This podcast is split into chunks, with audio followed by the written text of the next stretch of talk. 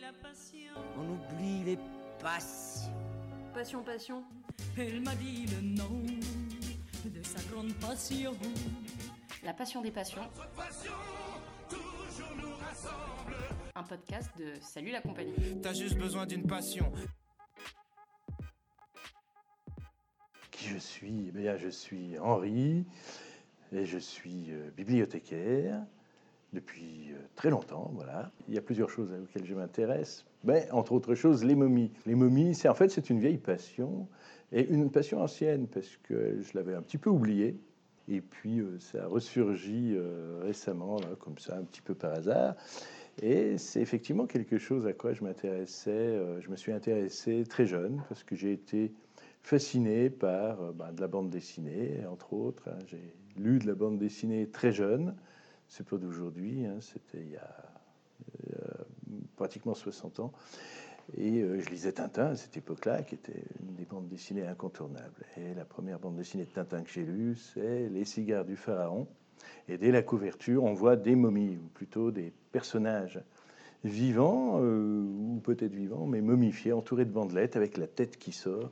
Ils sont debout dans des sarcophages dressés, et Tintin passe au milieu.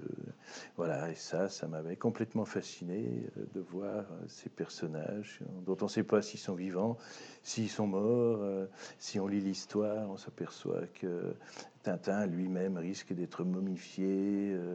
On voit des dieux égyptiens, etc. C'est vraiment quelque chose de tout à fait à la fois angoissant et fascinant. Et je pense que mon intérêt pour les momies est parti de là.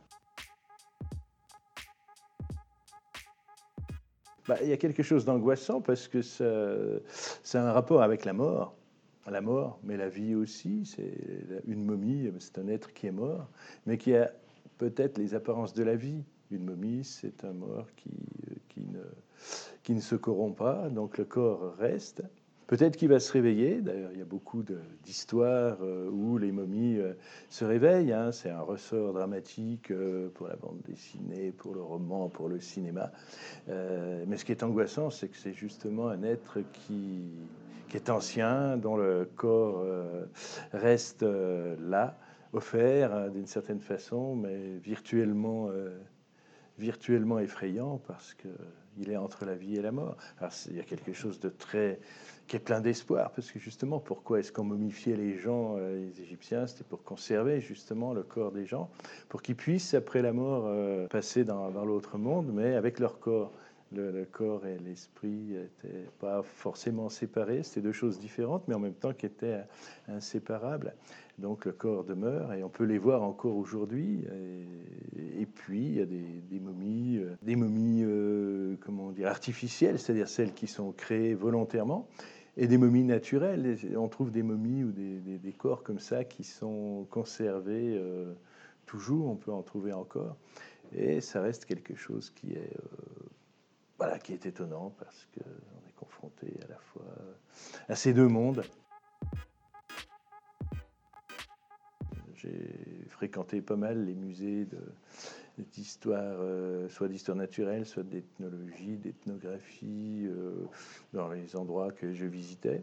Et euh, il y a toujours quelque part des momies. Et finalement, ces momies, quand on va plusieurs fois dans les musées, ou même quand on y va une seule fois, mais qu'on s'en rappelle, ça devient des, personnages un petit peu familiers. Il y a des momies que je suis allé voir euh, plein de fois, euh, qui étaient un peu mes, mes potes. je suis pris en photo dans certains endroits à côté de, momies euh, qui sont mes, mes amis. Les momies sont mes amis. Euh, je sais que pendant un an, j'ai vécu dans une ville en Angleterre euh, où il y avait un musée comme ça, dans lequel il y avait une momie que j'allais voir euh, au moins une fois par semaine. Euh, voilà, pour le plaisir de, la retrouver. Il y en a aussi, euh, il y en avait au musée Guimet de Lyon, qui est maintenant le musée de la Confluence. Il, me semble qu'il y avait plus de momies euh, à l'époque de, de Guimet qu'à la Confluence, mais il faudrait que j'y retourne. Où on voit aussi des choses intéressantes, mais elles sont moins intéressantes que, certaines qui sont, partiellement ouvertes ou dénudées. La momie dont j'ai parlé juste avant, la momie anglaise, enfin qui était en Angleterre, avait le visage découvert. Ce visage noir, euh, mais qui était là. On voyait l'être à l'intérieur de la carapace. C'est ça qui, rend aussi ces, momies plus humaines, c'est quand on voit plus que ce qu'il y a dans le dans l'emballage. L'emballage, c'est une chose, mais on voit vraiment qu'il y a quelqu'un à l'intérieur. J'ai eu la chance de voir aussi la momie de Ramsès II, c'est pas rien. Ramsès II, c'est quand même un des grand personnage de l'histoire, un des plus grands pharaons égyptiens.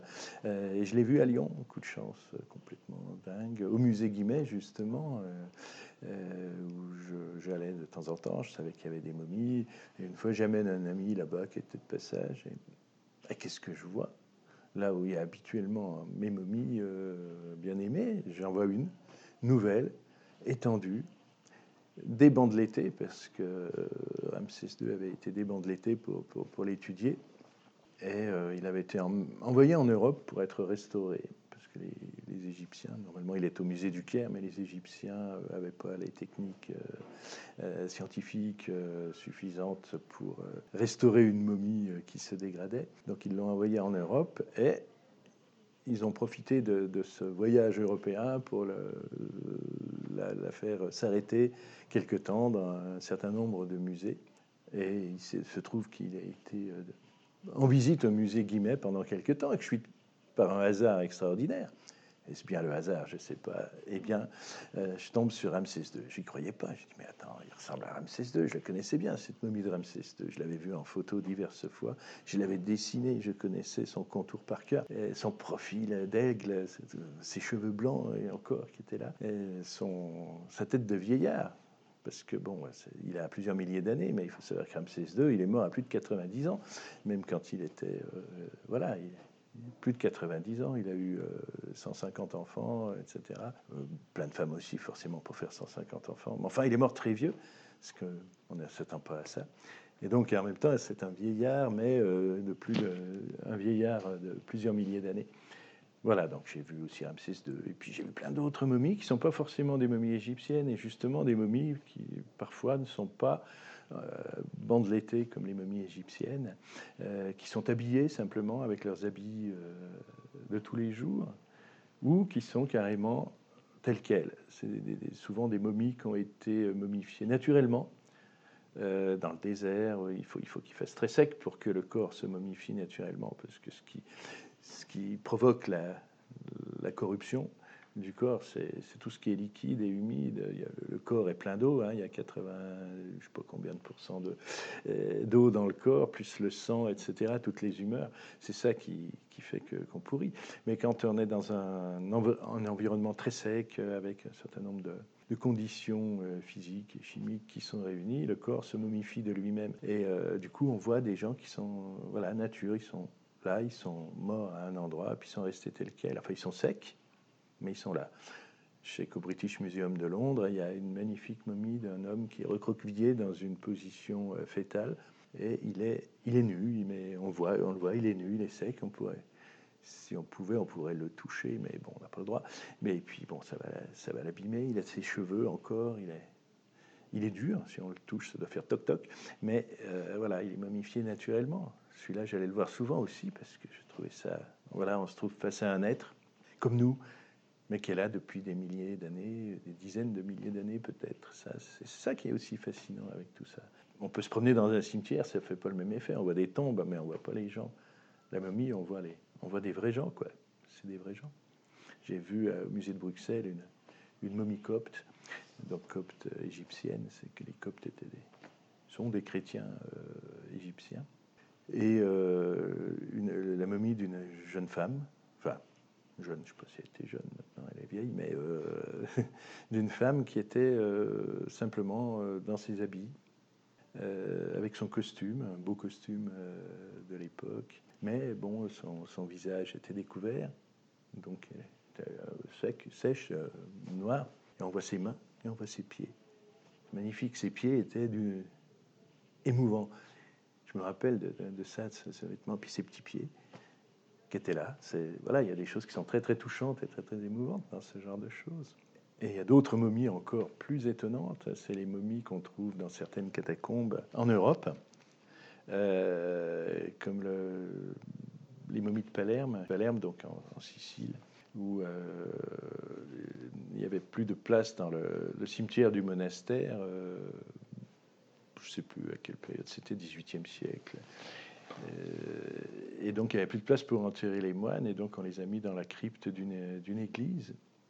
Et ils étaient donc pas enterrés, ils étaient juste comme ça, momifiés avec leurs, leurs habits. Momifiés, alors bon, c'était pas vraiment forcément de la momification naturelle. Il y a eu des, divers euh, thanatopracteurs, comme on dit, euh, qui, ont essayé de les, de les maintenir. Hein. Ça existe depuis longtemps, toutes ces pratiques. Euh, et donc, ils sont avec leurs habits. Puis petit à petit, il y a d'autres gens qui se sont fait enterrer là, des notables, des, des gens euh, importants qui trouvaient que ça faisait bien d'être euh, d'être euh, momifié dans son habit avec voilà dans un lieu aussi prestigieux et du coup, surtout au 19e siècle, il y a plein de gens, il y a toute la société qui est là avec ses habits, plus ou moins bien conservés physiquement, ça dépend de... Mais bon, le, lieu était propice à cette conservation, et ils sont avec leurs habits en plus. Donc on voit tout un monde, toute une société qui est là, qui est morte et, présente devant nous, debout. Ils sont debout, ils sont attachés, euh, voilà, contre contre les murs, et on les voit. Il y, a un truc, il y a une des momies qui est, absolument étonnante, euh, confondante. C'est la momie d'une petite fille de deux ans. Enfin, c'est le corps d'une petite fille de deux ans qui est morte dans les années 20. C'est pratiquement les derniers, les derniers euh, personnages qui ont été euh, mis dans cette, dans cette crypte. Et euh, cette petite fille a été traitée, hein, son corps a été traité, mais elle est intacte. On la voit comme si elle dormait, comme si elle venait de s'endormir. Elle a juste quelques taches sur le visage, mais voilà, elle est intacte. C'est vraiment extraordinaire avec son petit, vêtement de petite fille et morte de, maladie mais là encore ses joues et tout ça. Voilà, il y a des choses comme ça qui sont très très émouvantes et très très étonnantes dans le monde de la de la momie dans le monde de finalement euh, cette frontière entre le entre plusieurs mondes, entre deux mondes. C'est voilà, c'est un vrai voyage. Ça, c'est les momies euh, de la fiction, euh, les momies de la bande dessinée, justement, on en trouve pas mal dans, la bande dessinée, dans les romans, dans le, dans le cinéma. Hein. Il y, a, pléthore de momies un peu partout dans, la fiction, et ça aussi, ça fait partie des choses intéressantes. C'est des choses que j'ai euh, un petit peu recensées, que j'ai euh, collectionnées. Alors, je ne peux pas collectionner les momies elles-mêmes parce que c'est encombrant, puis il faut encore en avoir mettre la main dessus. Hein. C'est Adèle Blanc-Sec qui a sa momie dans son salon, quoique en plus la momie euh, s'en va parce qu'elle se réveille avec toutes ses copines euh, dans, l'épisode qui s'appelle Momie en folie. Euh, elle, elle, repartent en Égypte. Toutes les momies du Louvre et les, momies qui sont réparties en dehors d'Égypte se réveillent et, s'en vont. Et il y a plein de voilà d'histoires de momies comme ça. Edgar Poe avait écrit une nouvelle qui s'appelait Petite conversation avec une momie, où justement euh, des personnages euh, réveillent une momie égyptienne. Euh, donc elle, se réveille, elle discute avec eux le bout de gras comme ça en racontant sa vie à l'époque et tout ça. Et puis bon, ils ont toute une conversation. Depuis que l'égyptologie existe, existe, je vais y arriver, il y a des des histoires comme ça qui tournent autour de ça. Bien entendu, c'est tellement fascinant. On est obligé de, se dire, ils vont se réveiller, on va parler avec, c'est des êtres vivants, ils sont là. Euh, enfin, c'est des, êtres comme nous, euh, on, peut, dialoguer avec. Euh, voilà, c'est aussi proche des histoires de fantômes. Hein, finalement, c'est morts, non morts qui se réveillent. La morte amoureuse de Théophile Gautier, des choses comme ça. C'est Aria Marcella, euh, la Gradiva de Jensen, euh, sur laquelle Freud a écrit plein de choses. Euh, c'est tout des, un peu des momies comme ça, des personnages anciens, dont des personnages contemporains tombent amoureux, comme moi de ma petite momie copte, ou mes dialogues avec les, diverses momies. C'est un petit peu ça, en fait, que, je reproduis. Mais c'est vrai qu'il y en a plein, plein, plein dans, le cinéma. Boris Karloff a joué le rôle d'une momie qui réveille euh, après avoir joué Frankenstein. Et Frankenstein, d'ailleurs, qu'est-ce que c'est? C'est une espèce de momie en lui-même. C'est des morceaux de cadavres qui sont mis ensemble et à qui on redonne la vie. Alors là, c'est artificiel. C'est un, c'est euh, le savant fou qui, euh, qui veut dépasser son, son rôle et ses attributions, qui se substitue au créateur. Ça, c'est encore autre chose. C'est Prométhée, euh, le Prométhée moderne. Mais c'est voilà, c'est là, il y a toute une voilà toute une littérature, toute une un tas de créations autour des momies. Pour l'instant, je n'ai jamais fait de voyage véritablement pour aller voir des momies c'est toujours assez ambigu, parce que je, me demande si euh, des choses qui sont un peu mythiques, comme celle-là, le voyage en Égypte, le voyage euh, même en Amérique latine pour aller voir les momies Inca, Raskar Kapak dans Tintin et tout ça, c'est voilà, c'est encore un autre type de momies qui sont déshabillées aussi, ou parfois habillées, mais qui sont pas bandeletées, dont le visage est découvert. C'est des choses qui sont tellement fortes quelque part que je me demande si, j'ai vraiment envie d'y aller exprès. Peut-être que voilà, je compte sur le hasard, sur la chance. Euh, pour l'instant, bon, quand je vais dans un musée, il y a des chances pour que je tombe sur une momie. Ça arrive souvent, mais euh, j'y vais pas spécialement pour ça non plus. Mais bon, quand j'en trouve une, je suis, content. Et puis je m'attends à en trouver. Mais je n'ai jamais voyagé réellement euh, dans l'idée d'aller voir des momies. je, préfère laisser faire un peu le hasard. Je pense que beaucoup de gens peuvent euh, estimer que c'est un petit peu morbide, que c'est un peu macabre, ça l'est forcément. Euh, donc il y a des gens que ça peut déranger, euh, qui n'ont même pas forcément très envie d'en voir. mais quand on leur en parle, ça excite quand même leur intérêt. il suffit d'en parler avec, avec passion. Euh, là, j'en parle, ça vous plaît parce que vous trouvez ça bien. Euh, après, euh, l'idée de, ça peut déranger pas mal de gens. Je connais des gens que ça dérange, des gens qui même ne sont pas à l'aise dans un cimetière ou tout ça, ou que la mort dérange parce que c'est quelque chose de dérangeant. voilà, il y a les deux, choses. Les gens qui sont tout à fait intéressés, passionnés, que, voilà, que ça qui ont une excitation, qui ont envie d'en savoir plus, euh, qui en rêvent ou qui en cauchemardent. Mais, euh, et puis il y a ceux que, ça dérange, comme, comme pour tout. Hein. Il y a des gens que la mort, euh, à qui la mort fait peur, comme tout un chacun, mais qui qui pas l'apprivoiser, enfin qui n'osent pas l'apprivoiser en fait. Tout ça, c'est une façon d'apprivoiser aussi la mort. Hein. depuis le début, l'idée, c'est ça, en faire une, quelque chose de familier, une compagne. Mais on le ressent quand même assez profondément. Mais je pense qu'assez vite, euh, voilà, on sait, ce qu'est la mort, on apprend ce qu'est la mort, on voit et on peut la voir, la, côtoyer par ce biais-là. Et je pense qu'on analyse quand même assez vite ça. Mais en même temps, il y a tout un côté euh, euh, de sensation, de, de, petits frissons, voire un frisson quasiment érotique, parce qu'une momie, une momie, c'est un corps. C'est un corps qui est exposé, c'est un corps qui est habillé. Je vous parlais de la momie copte, c'est vraiment quelque chose de très... Euh, et les, les, les, les, nouvelles ou les romans euh, dont je vous parlais de Théophile Cotier et autres, de gens qui tombent amoureux d'une morte ou d'un mort, euh, voilà, qui, qui, se réveillent plus ou moins, mais il y a un côté effectivement érotique dans, tout ça. C'est un corps en fait. Hein. Euh, voilà, c'est un corps qui est exposé, qui est là, qui est. je ne sais pas si vous avez vu ce film qui, est une biographie romancée euh, fictive de, de Mahler, le musicien. Alors, j'arrive plus à retrouver le nom de, ce réalisateur britannique qui faisait des films dans les années 60, 70, euh, complètement baroque, euh, qui a fait une adaptation de Tommy des Who. Et il a fait une adaptation de, enfin, il a, il a transposé la vie de Mahler. Et la scène d'ouverture, c'est une chrysalide qui, qui naît.